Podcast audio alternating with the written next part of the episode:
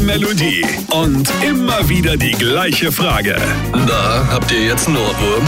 Julian Leithoff und André Georg Hase sind die RPR 1 Ohrwürmers.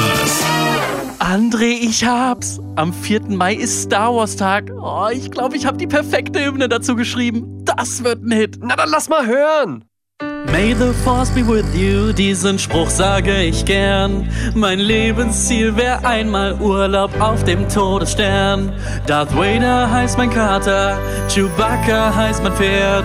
Salami schneide ich selbstverständlich nur mit Laserschwert. Star Wars ist geil, Aha. Star Wars ist geil. Ah, Gut klingt ja. Zum Glück erscheint gefühlt pro Quartal ein neuer Star Wars Teil. Star Wars ist geil, Genial. Star Wars ist geil. Genau. Das Hit ist Julia. Zum Glück erscheint Drei, gefühlt pro eins, Quartal ein drei, neuer Star Wars eins, Teil. zwei. Star Wars ist geil.